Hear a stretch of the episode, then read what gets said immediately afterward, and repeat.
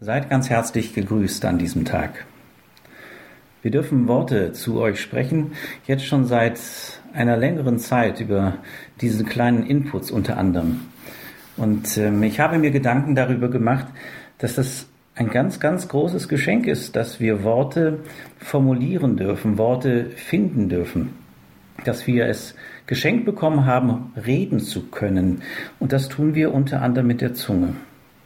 Die Zunge ist ja, so sagt es Jakobus 3, ähm, ein ganz besonderes Organ im fünften Vers. Genauso ist es mit der Zunge. Sie ist nur ein kleines Organ unseres Körpers und kann sich doch damit rühmen, große Dinge zu vollbringen. Oh, wenn das immer so wäre, habe ich mich gefragt oder äh, mir gewünscht, äh, wenn wir mit unserer Zunge immer großartige, gute Dinge vollbringen. Ich kann mich an eine gute Sache erinnern. Ich werde sie nie vergessen. Es waren nur kurze Worte, aber sie werden mich immer begleiten.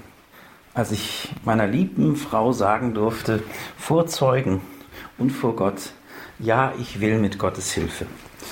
So durfte unser Ehebund äh, ja geschlossen sein. Und äh, sie sagte ja zu mir, ich sagte ja zu ihr und Gott gab seinen Segen dazu. Wie wunderbar ist es, wenn wir unsere Zunge in dieser Weise gebrauchen, den anderen Menschen aufzubauen. In Sprüche 12, Vers 25 wird davon gesprochen, dass die Zunge tatsächlich den anderen Menschen aufbauen kann.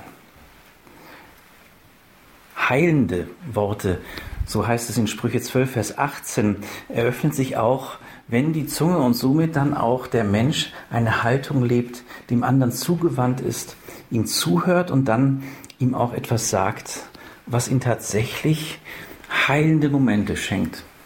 Ich kenne das in meinem Leben auch. In Situationen, die schwierig waren, an manchen Stellen wirklich so ein großes Fragezeichen in meinem Leben stand und Menschen sich Zeit genommen haben, mir zuzuhören, aber dann auch wirklich Worte des Friedens und Worte auch aus dem Wort Gottes mir weitergegeben haben aus der Bibel, und ich merkte in diesem Hören, dass es tatsächlich so wie eine, eine gute Medizin war. Es ist tatsächlich so. Du und ich, wir haben die große Möglichkeit, Worte des Friedens und des Segens weiterzugeben. Das verdanken wir unserem Vater im Himmel, das verdanken wir unserem Herrn Jesus Christus, das verdanken wir dem, der uns ins Leben geführt hat.